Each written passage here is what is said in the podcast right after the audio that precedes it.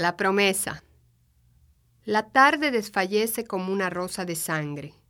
A lo lejos, la línea dorada del horizonte esfuma sus pálidos contornos por entre la ligera gasa de unas nubecillas rosadas y lilas.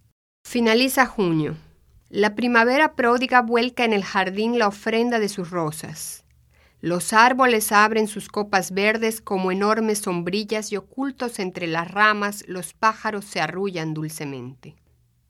Sentada frente al inmenso ventanal que se abre sobre el jardín, Isis aspira ávida la frescura de la tarde. Sus mejillas pálidas tienen el tono de los marfiles antiguos. Sus largos cabellos rubios le caen sobre los hombros formando en torno a su rostro un suave nimbo de oro. Junto a ella, Leonor, su amiga más íntima, contempla los estragos del mal que silenciosamente mina la existencia de la enferma. No se atreve a hablar para no romper el silencio casi religioso del crepúsculo. Además, tiene miedo de que la mirada perspicaz de Isis descubra asomada a sus ojos la inmensa compasión que la embarga. Involuntariamente deja escapar un suspiro. Evoca el bello rostro de su amiga cuando dos años atrás ambas contrajeron matrimonio en la hermosa iglesia del Ángel. Compañeras inseparables desde la infancia, habían celebrado juntas la ceremonia de sus bodas. Leonor, con un poco de melancolía, vuelve los ojos al pasado y torna a verse con el albo traje de desposada, el largo velo de tul y el oloroso ramo de frescos lirios entre sus manos dichosas. Habíase quedado atrás el tibio hogar paterno con sus dulces afectos familiares. Por un momento le parece escuchar de nuevo la voz maternal. Que la dicha sea siempre tu compañera, hijita. Las pupilas se le enturbian. Un vaho vela su cristal luminoso. ¡Ay! ¿Por qué dejaremos de ser niñas? se pregunta con un amargo sollozo. Este sollozo hace que Isis vuelva el rostro hacia ella. También siente una emoción extraña, pero esta emoción es de origen distinto. Hay en ella un vago sedimento de melancolía y una gran cantidad de remordimiento. Si ella supiera, se dice a sí misma. El recuerdo de su traición le oprime ahora como una plancha de hierro las ardientes sienes. Leonor la ha querido tiernamente. Le ha probado su lealtad en todos los momentos. Isis está segura de que jamás la desconfianza o la duda han tocado su corazón. Tiene en ella una fe ciega y uno a uno le ha ido descubriendo sus secretos más íntimos. En cambio, ella ha cerrado el arca de su corazón a las miradas de su amiga. Ha velado cuidadosamente su secreto, y este secreto terrible es el que le agobia con su peso, la ahoga, la llena de una sorda desesperación porque no se atreve a revelarlo. La noche ha caído. Las altas siluetas de los pinos y los copudos cipreses que llenan el jardín, un jardín bellísimo de estilo romano, se recortan sobre el fondo del cielo que todavía conserva su tono azul, ya oscurísimo, que se va tornando negro.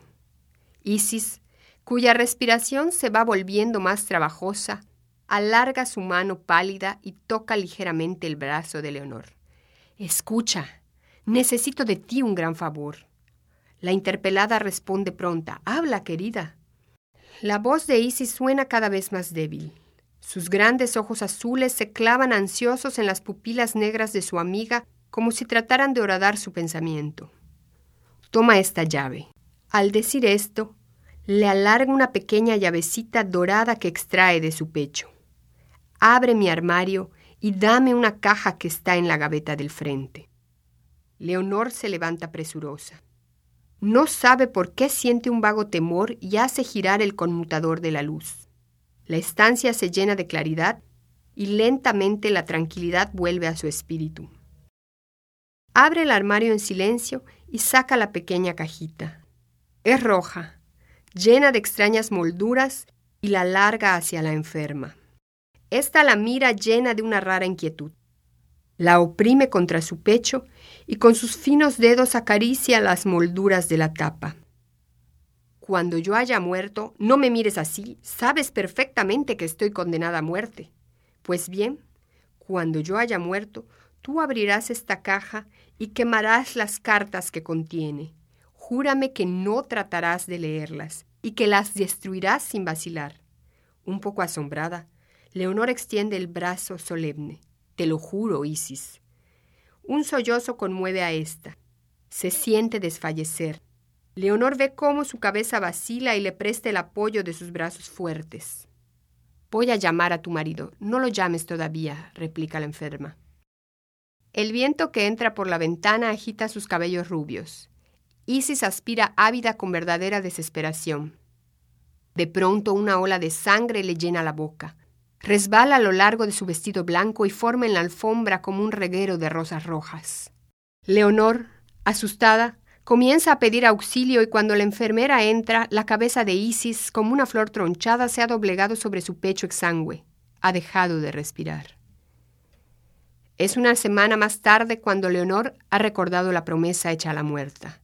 Abre pues la caja y extrae de su fondo un paquete cuidadosamente atado con una cinta azul enciende un cirio.